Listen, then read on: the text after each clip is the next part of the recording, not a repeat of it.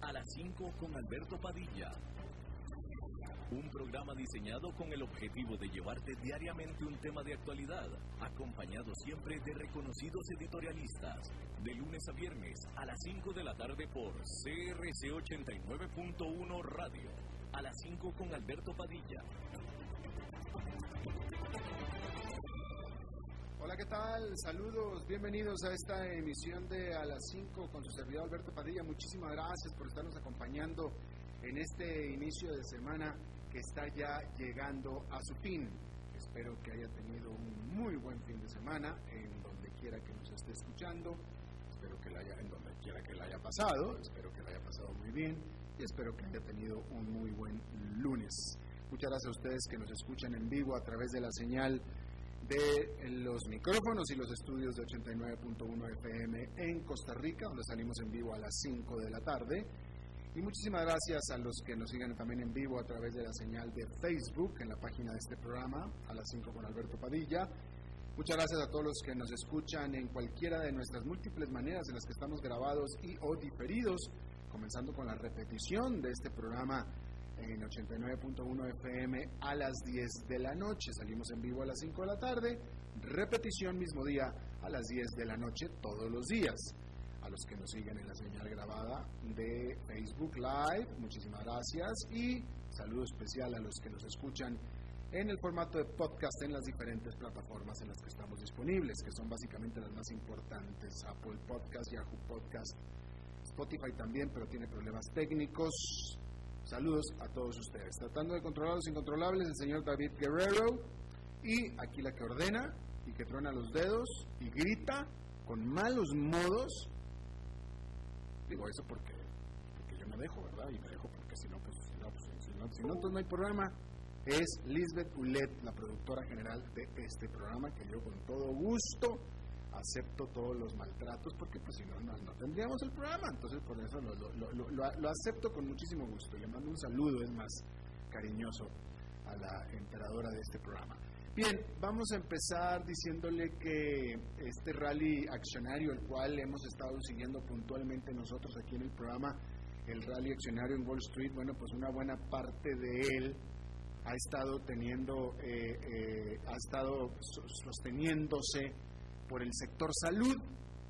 Las acciones del sector salud del indicador SP500 han subido 33,5% desde el 23 de marzo, que es un poco mejor desempeño que el 32% que ha ganado todo el indicador en general desde entonces. Tanto grandes farmacéuticas como pequeños laboratorios se han beneficiado de las apuestas que están haciendo los inversionistas de que pronto saquen un tratamiento o vacuna para el COVID-19. Hablando de apuestas, la farmacéutica Moderna de Estados Unidos, que la semana pasada dijo que sus primeras pruebas para una vacuna habían sido exitosas, bueno, pues las acciones de esta han explotado 253% en lo que va del año, aun cuando la empresa no tiene en venta un solo producto. Su valor de mercado es ahora de 26 mil millones de dólares.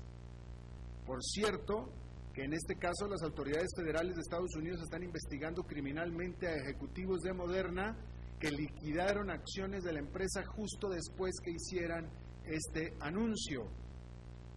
Mientras tanto, las acciones de la gigante AstraZeneca saltaron más de 18%. Esta farmacéutica británica está trabajando junto con la Universidad de Oxford para una vacuna que podría comenzar a entregar tan pronto como septiembre. Al respecto, se anunció que el gobierno de Estados Unidos entró en una sociedad con AstraZeneca y con Oxford, entró a esta sociedad con una inversión de 1.200 millones de dólares para acelerar el desarrollo de la vacuna y comprar de una vez 300 millones de dosis. Sin embargo, la realidad es que al final del día se tratan de solo el equivalente a apuestas al azar, tanto de los inversionistas como de las empresas, y por tanto hay igual de riesgo de que la apuesta salga a que la apuesta no salga. Pero no solo es el optimismo sobre una vacuna contra el coronavirus lo que está impulsando al sector salud. Los analistas apuntan al hecho de que este sector se había quedado atrás del mercado en general durante el rally accionario de los últimos 10 años de la mano de la expansión económica de Estados Unidos, por lo que hoy está más barato que el resto del mercado. Pero a pesar del buen desempeño que el sector en general ha mostrado durante la pandemia, dentro de él hay varias trampas. Por ejemplo, el sector biotecnológico siempre ha sido muy volátil y algunas empresas de dispositivos médicos podrían salir muy afectadas si continúan o se recrudecen las postergaciones de cirugías opcionales. Y mire, aquí hay un punto subyacente muy, muy, muy, interesante de observar. Le acabo de comentar yo que el sector salud dentro de, eh, hablando de las acciones, el sector salud venía desempeñándose más por debajo del resto de la economía de Estados Unidos. ¿Por qué? Bueno, porque el sector salud en particular ha sido grandemente atacado en épocas electorales. Si usted se acuerda, la campaña electoral de Hillary Clinton contra eh, Donald Trump, los ataques de Hillary Clinton a los altos costos, vaya, son, son digamos que hay una problemática importante, es decir, el sector salud efectivamente es muy caro en Estados Unidos eh, eh, y, básicamente es eso, es, carísimo, ¿no? Y esa es la principal crítica que hay hacia esto. Y, y por supuesto que estas críticas se recrudecen en épocas de campaña electoral. Y como ya este año ya es campaña electoral en Estados Unidos, y atacar al sector salud venía siendo la bandera de eh, los, eh, sobre todo del candidato eh, demócrata, de los candidatos demócratas, por eso es que las acciones no venían subiendo. Pero ahora que llega el coronavirus y que se va, que se cambia la conversación, se cambia la conversación completamente, ahora todo el mundo habla del coronavirus, y pues ahora el sector salud digamos que está quedando como el bueno de la película. ¿No? En este momento. Es una, una, buena lavada de imagen que no tenía este sector en Estados Unidos en muchísimo tiempo. De haber sido siempre el patito feo, el caro, el que iba en contra de los pobres, ahora es el sector que está ayudando al pueblo estadounidense a tratar de salir adelante y el, el sector más sufrido también, ¿no? Y de ahí es que viene también, es la base de la subida de los precios de las acciones este, este, de este, de este sector, ¿no? Eh, este candidato Sanders, específicamente Sanders, Hillary Clinton también en su campaña, pero Sanders en particular era muy crítico del sector salud. Eh, Joe Biden, pues vaya, Joe Biden ya, ya, de nuevo, la bandera era atacar al sector salud, los republicanos lo defendían, Ahora Joe Biden, bueno, ya lo va a tener fácil porque Joe Biden simplemente se va a centrar en el terrible desempeño o percibido terrible desempeño del presidente Trump con respecto al, al COVID-19, pero el punto es que se le quita la atención negativa al sector salud para pasar a darle una atención ahora positiva a ese sector. El único problema con esto es que probablemente, efectivamente, ya no se vaya, cuando menos por el corto plazo, a atacar el problema principal del sector salud, que son los costos de los Estados Unidos, que son los altísimos costos para, eh, pues para las aseguradoras o para los ciudadanos. Finalmente, el ciudadano paga la aseguradora, así es que ya sea que lo pague directamente o a través de una aseguradora, pero al final el ciudadano es el que lo termina pagando absolutamente todo. Bien, cambiando de tema, el estatus de Hong Kong como uno de los centros financieros mundial sobrevivió los meses de inestabilidad política del año pasado, que aquí lo estuvimos comentando siempre puntualmente.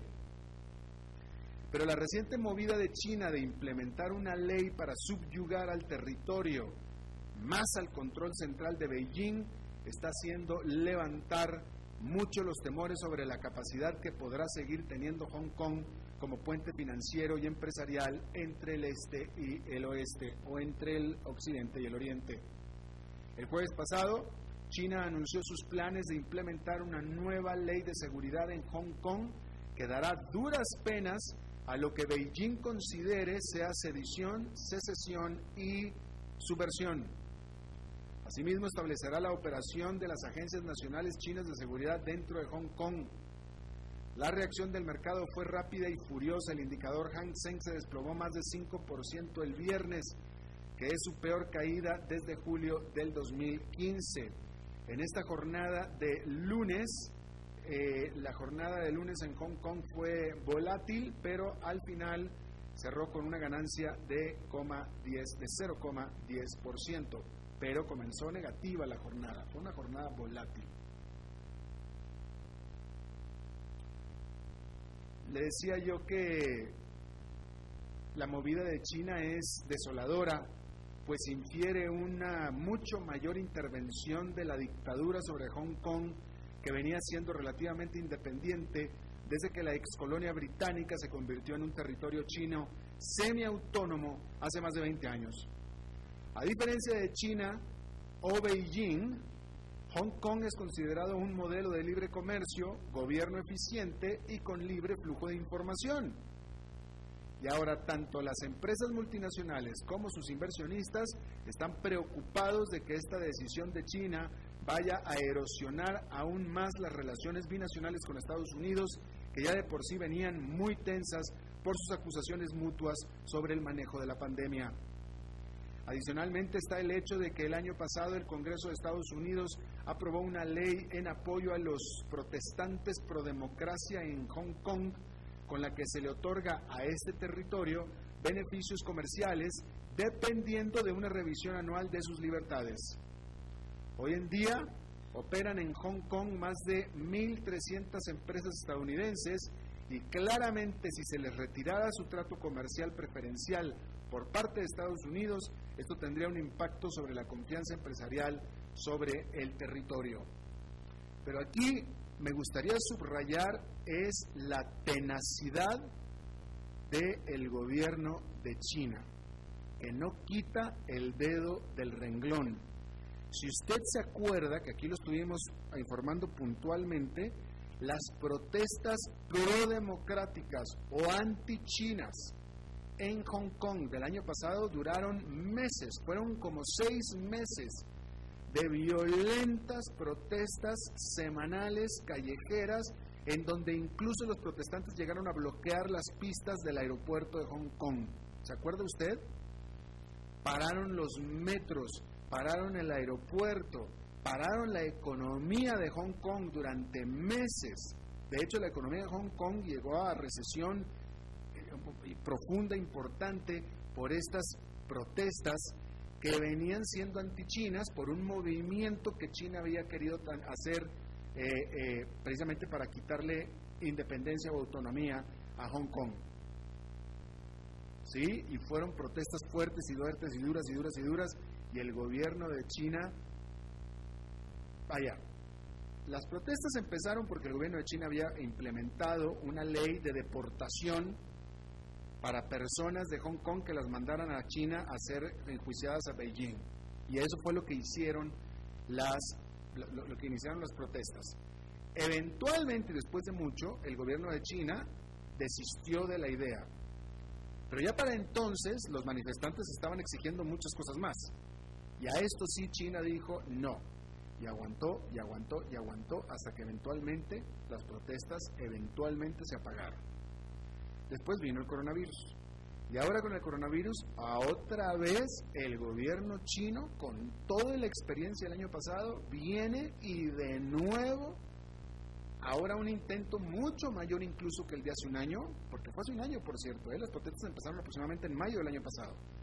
Y ahora el gobierno chino llega y con más intención y con leyes todavía más fuertes. La tenacidad, la tosudez de este gobierno chino. Y sabe que van a venir protestas otra vez importantes, etcétera, y no le importa. Estas leyes van porque van.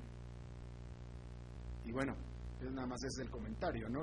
Me impresiona lo tenaz del gobierno. Y bueno, claro, detrás de lo tenaz viene una intención tremendamente eh, macabra, que es la de quitarle la autonomía al, territorio de Hong Kong. El punto, se acabó. al, final lo que quieren es que sea parte de China y punto. Con lo cual van a, con toda su falta de libertades, etcétera, que ese es de lo que se trata la movida, ¿no? Pero bastante, bastante tenacidad. Bien, eh, el viernes, no se lo alcancé a informar aquí, pero el viernes, tal y como se tenía ah, previsto por muchos analistas, la gigante compañía de alquiler de automóviles Hertz, Hertz entró en bancarrota. Hertz declaró, bancarrota. Hay que recordar que eh, esto no significa que vaya a dejar de operar, simplemente significa que deja de pagar sus deudas, pero pues sigue operando. Tampoco importa que vaya a seguir operando, puesto que ni quien esté viajando, que ese es el problema en el que está metido Hertz, precisamente, ¿no? Eh, pero eh, Hertz es otra más de las eh, gigantes, otra más empresa gigante que se declara en bancarrota, junto con JCPenney, comercial, junto con J. Crew, comercial, y ahora le sigue el grande, grande empresa de alquiler de automóviles internacional, Hertz. Eh, y bueno, pues ahí, ahí lo tiene. Otra cosa que sucedió el viernes que tampoco lo pudimos comentar aquí y nada más se lo paso así de, rapidito. ¿Se acuerda de Carlos Ghosn, el que fue presidente de la Nissan y de la Renault, el cual habían arrestado en Japón y que después se escapó de su arresto en Japón y apareció en su casa en Líbano? ¿Se acuerda de eso? Eh, bueno, pues eh, trascendió que quien lo ayudó a escapar de Japón, encerrado en un cajón aparentando ser equipo de música, el cual iba a ser transportado y se transportó en un avión privado, y ahí iba metido adentro Carlos Ghosn, bueno, pues fue una empresa de seguridad de Estados Unidos dirigida por un ex militar estadounidense. Y su hijo, por cierto. Eh, bueno, pues el caso es que cobraron muchísimo plata, por supuesto, etcétera, etcétera. Bueno, pues los, los, arrestaron en Estados Unidos. Japón pidió su arresto, Estados Unidos validó la orden de arresto y posible extradición a Japón de estos dos ex militares, agentes de seguridad, que fueron los que planearon y ejecutaron el plan para sacar de Japón a Carlos Ghosn. Y bueno, el viernes fueron arrestados, padre e hijo y todo parece indicar que los van a extraditar a Japón. Mientras tanto, Carlos Ghosn está en libertad en Líbano, él es de Líbano y tiene su casa y que no tiene tratado de extradición con eh, Japón, entonces ahí está protegido y está bien. Pero a quien lo sacó, sí lo van a meter, ya los metieron de hecho. Hablando de aerolíneas, Lufthansa, la aerolínea bandera de Alemania, recibirá un rescate por parte del gobierno alemán sin precedentes. El gobierno alemán no es muy rescatista de empresas, pero en esta ocasión lo tuvo que hacer. 10 mil millones de dólares para, el, eh, para Lufthansa y el gobierno alemán se queda con una parte de la aerolínea. Ahí tiene usted. En cuanto al coronavirus, Brasil se consolida como el segundo país con más casos de coronavirus en el mundo. Brasil tiene en este momento, bueno, ayer tuvo 16 mil nuevos infecciones, en lo que va de hoy tiene 11.280 nuevas infecciones en lo que va de hoy, 375 mil infectados en Brasil un distante, distante segundo lugar respecto del primero que es Estados Unidos, pero sin embargo consolidándose cada vez más en el segundo lugar Brasil sobre, eh, sobre Rusia, que Rusia es el tercero y parece ser que así se va a quedar por algún tiempo más. Al respecto de Brasil, déjeme le informo que la Organización Mundial de la Salud esto fue, déjeme nada más le checo aquí un dato porque no le quiero dar el dato equivocado. El total de casos en el mundo, sí, el jueves se dio el mayor número de casos diarios en el mundo de contagios de coronavirus, que fue 106 mil el jueves. El domingo se dieron, ha, bajado el ritmo, el jueves fue el pico, 106 mil nuevos casos, eh, ayer domingo fueron 96 mil, 10 mil menos, hoy van 86 mil, vamos a ver cómo termina el día, pero el jueves fue 106 mil. Entonces, la Organización Mundial de la Salud advirtió que se viene una larga batalla en el combate al COVID-19. Ya hay más de 5 millones de infectados en el mundo de COVID-19 y en este momento el COVID-19 está haciendo estragos especialmente en países pobres, mientras que los países más ricos ya están empezando a liberar sus economías con sus tasas de infecciones y muertes cayendo cada vez más. La tendencia es que está cayendo en la tasa de infección y de muertes en el mundo desarrollado, mientras que en el mundo subdesarrollado es lo contrario, porque llegó después. Digo, por eso, porque llegó después. Pero la, la Organización Mundial de la Salud dice que el punto de más cuidado en este momento es América Latina. Concretamente dice que es el... el, concretamente la frase dice, la perspectiva de Latinoamérica es particularmente tétrica. Usa la palabra gloomy, que gloomy se puede eh, eh, traducir en diferentes maneras, ¿no? Pero eh, oscuro, negro, pesimista, tenebroso. Eso es lo que me puede decir la, la Organización Mundial de la Salud sobre América Latina. Obviamente se refiere, vaya, específicamente es Brasil. Pero pues como Brasil es la mitad de América Latina, pues entonces se pone a toda América Latina. Ahora, digo, México también está mal, ¿eh? Nicaragua está mal, Ecuador está mal, pero en números absolutos Brasil es la que se lleva la, lista y así lo dice en específico la Organización Mundial de la Salud. Usted sabe que en África, y eso es lo que se está en estudio, en África no, todo un continente, todo un continente con cientos de millones de personas, con tantas personas como cualquier otro continente, pero en África el COVID-19 no ha hecho tantos estragos como, por ejemplo, en Latinoamérica y ciertamente en Europa o en Estados Unidos. Y están tratando de estudiar por qué. Y lo que están preliminarmente determinando es que son dos factores importantes. lo que preliminarmente es lo que están pensando. Uno, que la gente no es tan móvil, la gente no viaja tanto en África, por razones que podemos entender. Y dos, la juventud de los africanos. En general son gente, es una población muy joven. Y eso también es lo que está ayudando. Eso es lo, que los, los hallazgos preliminares sobre eh, África sobre lo que el COVID-19 ha hecho en África, eso es lo que están diciendo en este momento. Interesante, definitivamente. En otra información más, déjenme, le digo, a ver, ¿qué tengo por aquí? Ok, esto tampoco lo alcanzamos a discutir la semana pasada, donde en Estados Unidos adicionales 2.400.000 personas más pidieron ayuda al gobierno por desempleo por primera vez. Entonces ya desde que empezó la pandemia en Estados Unidos, que ya son nueve semanas, en nueve semanas han hecho lo propio 38 millones 600 mil personas. Es decir, 38 millones 600 mil nuevos desempleados directos por la pandemia.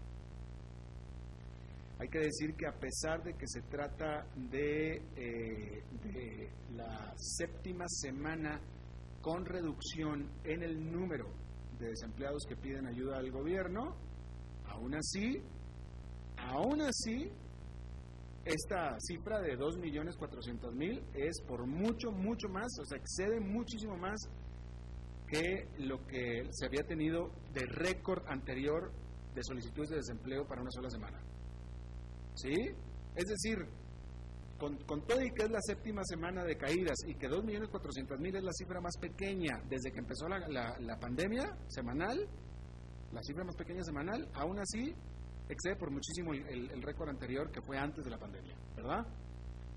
Eh, la Reserva Federal, que es el Banco Central de Estados Unidos, advirtió de que una recuperación económica completa y completa normalmente se refieren a que lleguemos a niveles de actividad económica que teníamos el año pasado, por ejemplo, eso, más o menos, usualmente eso se refieren ahora con, recuperación completa, eh, no podrá ser hasta que no haya una vacuna efectiva contra el COVID-19. Punto, se acabó. Eso fue lo que dijeron. Listo. Oxfam, una de las agencias de ayuda humanitaria, una ONG de ayuda humanitaria, de las más importantes del mundo, la Oxfam, dijo que cerraría operaciones en 18 países y que tendría que despedir a 1.500 de sus empleados alrededor del mundo. Esta organización Oxfam actualmente está trabajando en más de 60 países en el mundo y bueno, el problema es que eh, las, los, eh, locales, los locales de caridad de la Oxfam eh, tuvieron que cerrar por la pandemia, los tuvieron que cerrar y eso les afectó muy duramente a los ingresos de esta ONG. Adicionalmente, ya venía con problemas de ingresos, había perdido grandes cantidades de ingresos luego del escándalo en el 2018 de reportes de abuso sexual en sus oficinas en Haití. Y bueno, un doble golpe para la Oxfam. Bien, vamos a hacer una pausa y regresamos con nuestra entrevista de hoy. A las 5 con Alberto Padilla, por CRC 89.1 Radio. Tinto, blanco, rosado, espumante, seco dulce. El vino es como los amigos, proviene de diferentes cepas y familias convertidas en bodegas de tradición. La Iride, una bodega personal establecida en Mendoza, Argentina, produce vino de exportación con la calidad de Mendoza, expresada en taninos frescos, frutales, remembranzas de tabaco y chocolate. Una fiesta al paladar. La Iride, vinos argentinos de tradición. CRC 89. Oyentes informados. El agua es vida, salud y bienestar. Por eso, vos y los tuyos necesitan agua purificada, ozonizada y embotellada San Ángel. Hace que tu vida sea más larga y saludable con agua San Ángel. Disfrútala naturalmente y viví una experiencia con agua purificada San Ángel. Pureza que se siente. Búscanos en Facebook como Agua San Ángel.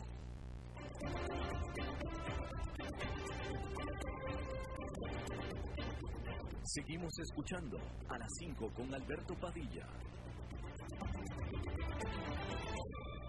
Bien, muchísimas gracias por continuar con nosotros. Eh, quiero tocar este tema, eh, que, bueno, no lo hemos tocado en, el programa, ciertamente no lo hemos tocado, pero me parece, me da la impresión de que América Latina en general no se discutió, no se discute, no se cuestiona mucho sobre este planteamiento que yo le voy a hacer. Y digo en América Latina porque ciertamente en Estados Unidos sí, y en Europa, en la Gran Bretaña, definitivamente sí, sobre todo en un principio, ¿no? Que es a raíz de, pues, estos, de estos decretos, de estos encierros a los que nos han sometido las autoridades, ¿no? Eh, y, bueno, la, la pregunta primordial, la de fondo, sobre todo cuando se dieron los primeros encierros, es, oye, espérame tantito, si estamos en una democracia, ¿cómo es posible que una autoridad venga y me ordene a mí no salir de mi casa? O si salgo de mi casa, me arrestan. No fue el caso de, cuando menos no de Costa Rica, en el país en el que nos encontramos en este momento, pero eh, en, eh, en España, en Italia sí se dio. Pero hablemos de lo que sucedió o que lo que se dio en los países nuestros, de nuestra Latinoamérica, ¿no? Este, eh, eh, vamos a, vaya, en Costa Rica, si usted coge su auto de su propiedad y transita por las calles públicas, de las cuales usted paga con sus impuestos para que se mantengan, eh, y el gobierno dijo que usted no puede hacerlo, lo paran y lo multan. Pero pues si estamos en, una democracia, eh, ¿es realmente posible? hay, hay, ¿Puede la autoridad realmente hacer eso? Y de nuevo, estas son preguntas que se hicieron mucho en el mundo anglosajón. No me parece que se plantearon en Latinoamérica y yo quiero pues plantearlo aquí y por eso es que le agradezco muchísimo que haya tomado la llamada eh, un abogado eh, constitucionalista, eh, Fabián Bolio Echeverría, abogado constitucionalista, ex ministro de Justicia, ex magistrado de la Sala Constitucional en Costa Rica. Muchísimas gracias, don Fabián. Muy buenas tardes, don Alberto, y a todos los radioescuchas por la oportunidad de poder desarrollar estos temas tan importantes en su programa. Yo creo que sí son temas importantes. Eh, a ver, eh, no cabe duda que eh, Costa Rica, vamos a hablar de Costa Rica, Costa Rica ha tenido mucho éxito en el combate a la pandemia precisamente por, digámoslo así, la mano dura que las autoridades han ejercido sobre la movilidad de los ciudadanos de Costa Rica o de los residentes en Costa Rica, ¿no? Pero eh, está, está, pegado derecho, puede, puede un gobierno, puede el gobierno de Costa Rica eh, multar, como lo multaron, como multan a la gente por coger su auto y manejar por una avenida pública en un día o una noche determinada? Sí, en, mi opinión hay un componente que faltó en medio de esta epidemia y es haberle solicitado a la Asamblea Legislativa, al Poder Ejecutivo, eh, esa autorización para suspender ciertos derechos y sus garantías, que son sus medios de protección, durante un periodo determinado. Es decir, estamos de acuerdo que muchas de estas decisiones, perdón, había que tomarlas, había que suspender la circulación, eh, el acceso a ciertos lugares o la reunión de personas, pero nuestra constitución es muy clara y dispone que en estas hipótesis el Ejecutivo puede emitir un decreto para empezar a, a operar y a enfrentar esta pandemia pero inmediatamente debe presentar ese decreto a la Asamblea Legislativa para que lo discutan y sea que lo rechacen o lo aprueben. Evidentemente lo aprobarán, pero ese fue el componente o el procedimiento que, en mi opinión, se omitió porque, por decirlo así, la, el estado emocional o la, premura eh, hizo que se tomaran las decisiones solo del lado del Poder Ejecutivo sin solicitar esa autorización a la Asamblea Legislativa, por una parte, y por la otra, se, se presentaron proyectos de ley que endurecían las sanciones, las multas, que establecían restricciones, perdón, que fueron aprobados con gran celeridad, sin ningún tipo de procedimiento, eh, eh omitiendo la publicación previa, la discusión, el trámite en comisión, y entonces el resultado fue que se pudieran restringir nuestros derechos, aunque justificadamente, por una vía que no es la que establece la Constitución. Y eh, finalmente, el efecto de estas, tanto de estos decretos como de esta legislación, es permanente cuando la pandemia no lo será, esperamos. Ah, a ver, entonces, a ver, eh, entonces desde su punto de vista lo que faltó, eh, hubo un problema de procedimiento en el sentido de que el Ejecutivo no pidió la autorización al Legislativo, que era lo que debió haber procedido, pero sin embargo la Constitución de Costa Rica sí contempla que con autorización del Legislativo el presidente puede suspender las garantías de los ciudadanos. Así es, la Constitución prevé que tanto en un periodo de sesiones extraordinarias como el que estábamos en ese momento, como el periodo de sesiones eh, ordinarias, perdón, en, el de sesiones extraordinarias, el Poder Ejecutivo tiene la iniciativa de los proyectos de ley. En, cualquiera de los dos periodos, evidentemente, el, el decreto del Poder Ejecutivo para enfrentar una pandemia de este tipo debe, debe inmediatamente ser presentado a la Asamblea Legislativa y si en el periodo de sesiones extraordinarias no estuviese sesionando porque no lo había convocado el Ejecutivo porque no había proyectos de ley, el decreto equivale a la convocatoria del Parlamento para conocerlo. Es decir, que no se podían por decreto emitir suspensiones absolutas o casi absolutas de nuestros derechos de circulación, por ejemplo, y de reunión, esos dos, sin antes obtener una autorización de la Asamblea Legislativa y luego esta autorización tiene un, un, periodo de caducidad de 30 días. Es decir, que a los 30 días el Ejecutivo tenía que regresar a la Asamblea Legislativa para extenderlo. Eh, entonces, de tal manera, bueno, permítame, nada más, nada más déjame aclarar una cosa. Entonces, dentro de todas estas eh, eh, limitantes de las garantías, digámoslo así, que contempla la Constitución, está también, por ejemplo, la de no poder caminar por una playa, una costa de Costa Rica pública. Eso es exactamente lo que tenía que autorizar el, bueno, el, poder, el, poder legislativo. el, punto es que hasta, hasta eso también está contemplado. Pero entonces déjeme le digo, entonces, si no, se, si, no, si no se hizo este procedimiento, señor abogado, ex legislador, entonces estas órdenes carecen de validez. Así es, no podían ser, eh, extenderse a todo el territorio nacional y no podían ser permanentes. Por ejemplo, la ley de emergencias dispone que en un caso, por ejemplo, la explosión de un volcán o, una, eh, un huracán, eh, sí puede el Ejecutivo suspender, por ejemplo, el libre tránsito y acceso a una región, pero habla de área y lugares es decir, no es la totalidad del país como ocurrió aquí y por periodos completos de días completos, sino en el área el área afectada por esta por este fenómeno natural.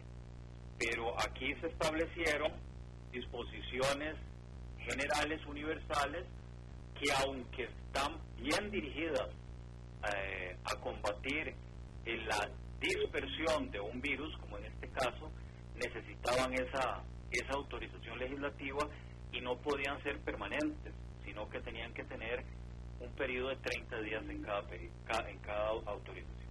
¿Y, esto significaría, eh, señor Bolio, técnicamente que el presidente de Costa Rica rompió la ley entonces?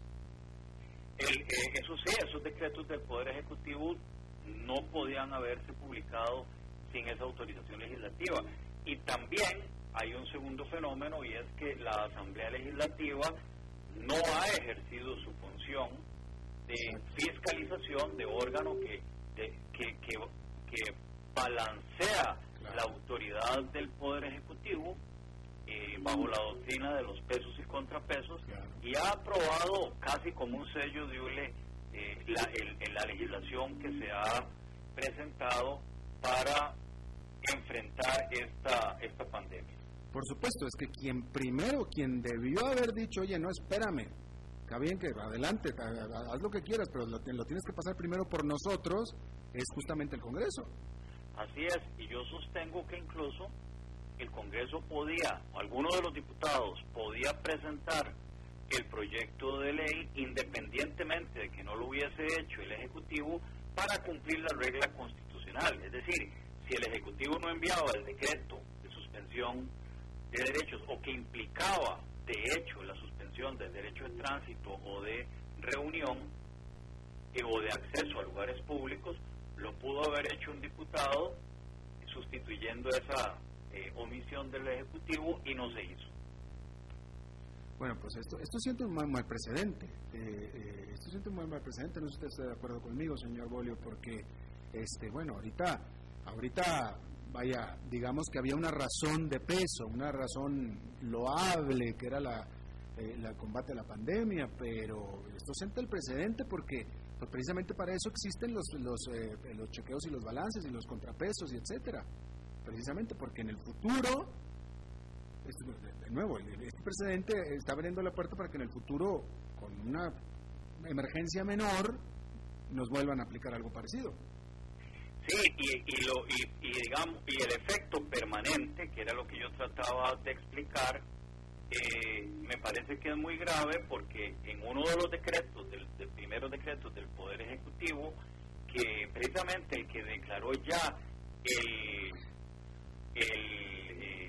la emergencia nacional, declaró expresamente que los costarricenses no tenemos el derecho a de libre circulación en vehículos automotores, sino solamente a pie o diría yo en bicicleta o algún medio, algún animal, utilizando un caballo o una mula o lo que fuese, pero no por vehículos automotores. Esta declaración que está en ese decreto no está pegada a la Constitución. Primero, nunca lo ha dicho la, el Tribunal Constitucional, ¿verdad? La Sala Constitucional, no lo han dicho los tribunales, no existe ninguna legislación, no hay ningún precedente que diga que el derecho de libre circulación no incluye un vehículo automotor que ya existían en 1949 cuando se aprobó la Constitución y también existía durante los años anteriores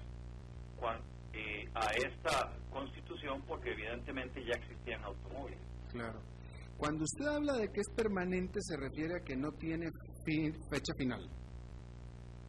Esa declaración, exacto, esa declaración de no tener los costarricenses el derecho a la libre circulación por automóviles tiene un efecto permanente.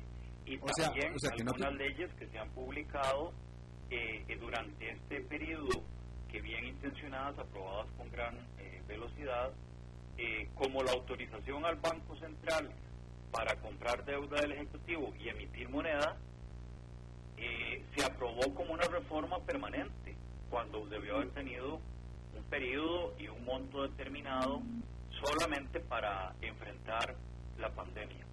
Ok, entonces, entonces volvemos a lo mismo. Entonces, si, vaya, lo voy a decir de una manera chusca, pero representativa. Si en el futuro al presidente se levanta de mal humor y se le ocurre decir, este día nadie sale de su casa, no la va a poder aplicar. Sí, si hay un tipo de declaratoria de emergencia por una, por una, eh, por un efecto similar. Eh, no queremos que ocurra nunca jamás una, una pandemia, pero podría ocurrir o que haya un desastre natural más extenso y que esa prohibición de circulación o de reunión se extienda no solo al área afectada, sino a una región entera y con, un horario permanente eh, en lugar de enfrentar simplemente el daño causado por un fenómeno natural. Bueno, y, por último, de todos modos, eh, no es tarde, supongo yo que no es tarde para que el Congreso pueda, o el, Congreso exactamente pueda retomar el control que debió haber tenido siempre. Así es, aunque no se ve eh, cómo o, cuál sería el partido o el grupo que, va a tener esa iniciativa, sí, sí es evidente que tiene la autoridad del Parlamento para corregir estas tesis. Por ejemplo, eh, eliminar este tipo de autorizaciones en la ley de emergencia para que se cumpla la Constitución y sea el Parlamento que autoriza que se supriman nuestros derechos de una manera eh, permanente por días enteros o por el, territorio entero del país como ocurrió en esta oportunidad. Claro. Bueno, pues Fabián Bolio Echeverría, abogado constitucionalista, exministro de Justicia, ex magistrado de la Sala Constitucional, le agradezco muchísimo que nos haya dado estos conceptos. Muchas gracias. Muchas gracias a ustedes. Muy amable. Vamos a hacer una pausa y regresamos rapidísimo.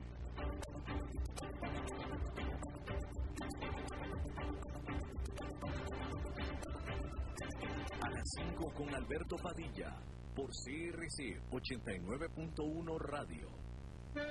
Tinto, blanco, rosado, espumante, seco dulce. El vino es como los amigos, proviene de diferentes cepas y familias convertidas en bodegas de tradición. La Iride, una bodega personal establecida en Mendoza, Argentina, produce vino de exportación con la calidad Expresada en taninos frescos, frutales, remembranzas de tabaco y chocolate. Una fiesta al paladar. La Iride, vinos argentinos de tradición. CRC 89.1 Oyentes informados. El agua es vida, salud y bienestar. Por eso, vos y los tuyos necesitan agua purificada, ozonizada y embotellada San Ángel. Hace que tu vida sea más larga y saludable con agua San Ángel. Disfrútala naturalmente y viví una experiencia con agua purificada San Ángel. Pureza que se siente. Búscanos en Facebook como Agua San Ángel. Esto no ha terminado. Hoy más que nunca debemos seguir con los protocolos ya conocidos como lo son el del estornudo, el de la tos, el de seguir lavándonos las manos, el de no saludarnos con abrazos ni besos, de no exponernos, de no salir a lugares públicos, de guardar y respetar la distancia físicamente. Igualmente, acatemos y respetemos las nuevas regulaciones de restricción vehicular sanitaria. Solo unidos podemos salir adelante. Hacelo por vos, por tu familia Hagámoslo por Costa Rica. Sigamos en casa. Un mensaje de la Cámara Nacional de Radiodifusión y esta emisora.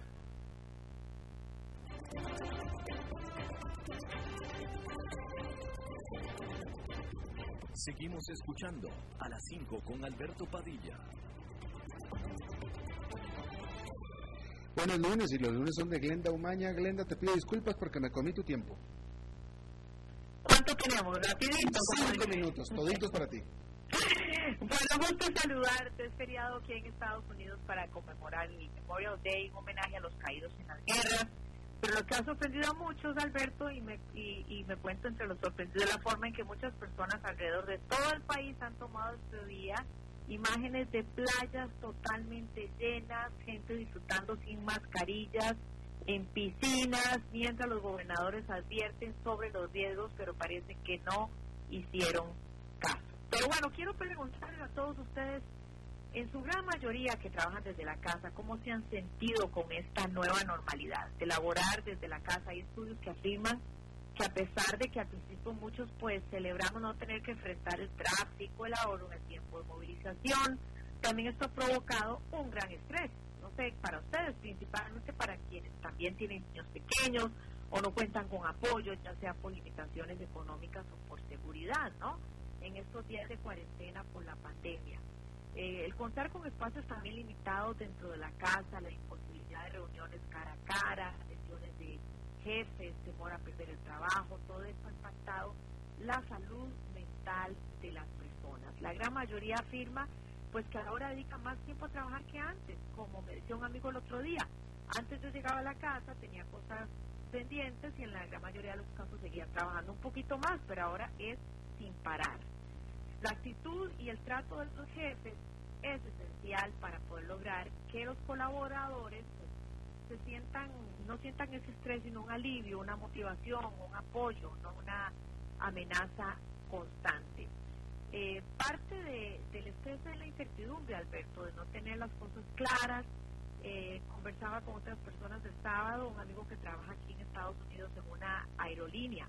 A él le bajaron el salario, por ejemplo, un 15%, y eh, pues cada día está en un constante temor de ser, de la posibilidad de ser el grupo de personas despedidas. Como él, millones en este momento necesitamos enfrentar esos temores, es decir, pues no huir de esos posibles escenarios, imaginarnos qué más podemos hacer.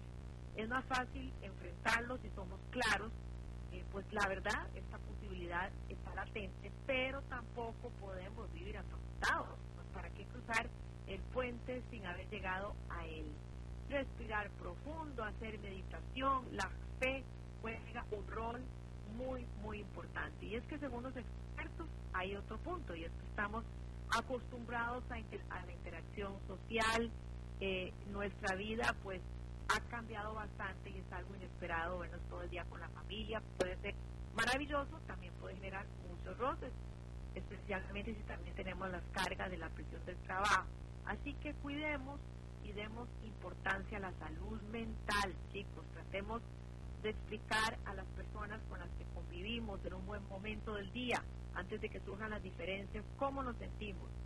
Demos pase a otro respiro, establezcamos también pues tiempos para poder hacer ejercicio. Y para quienes lideran las empresas o son los jefes, es importante en este momento principalmente chequear a sus colaboradores uno a uno, en especial a quienes vemos más tensos, conversar con ellos, dar alivio para bajar el estrés, pues esto parece que va a continuar. Pareciera que en muchos casos va a seguir así. La nueva forma de trabajo, creo que se me gastó ya el tiempo, Alberto. te queda un minuto. Me porté bien. Te queda un minuto, fíjate. ¿Me queda un minuto? Un minuto.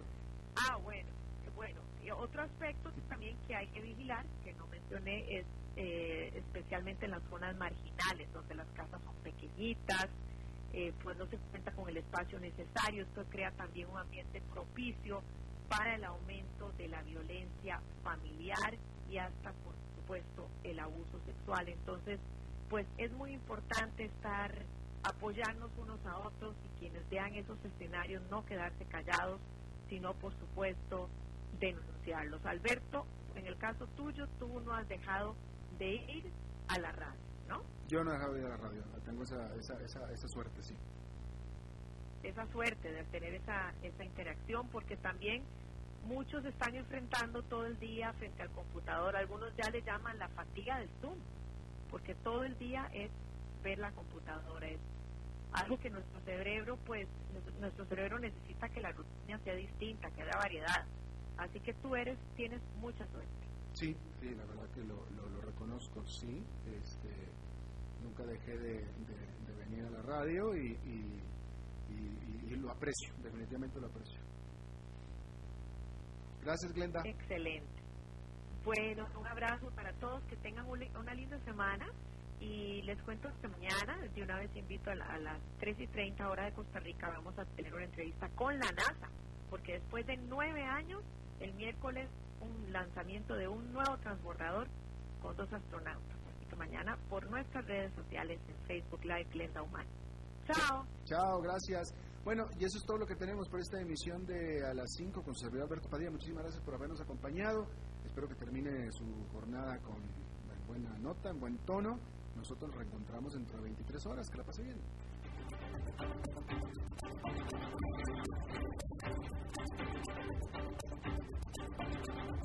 Concluye a las 5 con Alberto Padilla. Un programa diseñado con el objetivo de llevarte diariamente un tema de actualidad, acompañado siempre de reconocidos editorialistas, de lunes a viernes a las 5 de la tarde por CRC 89.1 Radio a las 5 con Alberto Padilla.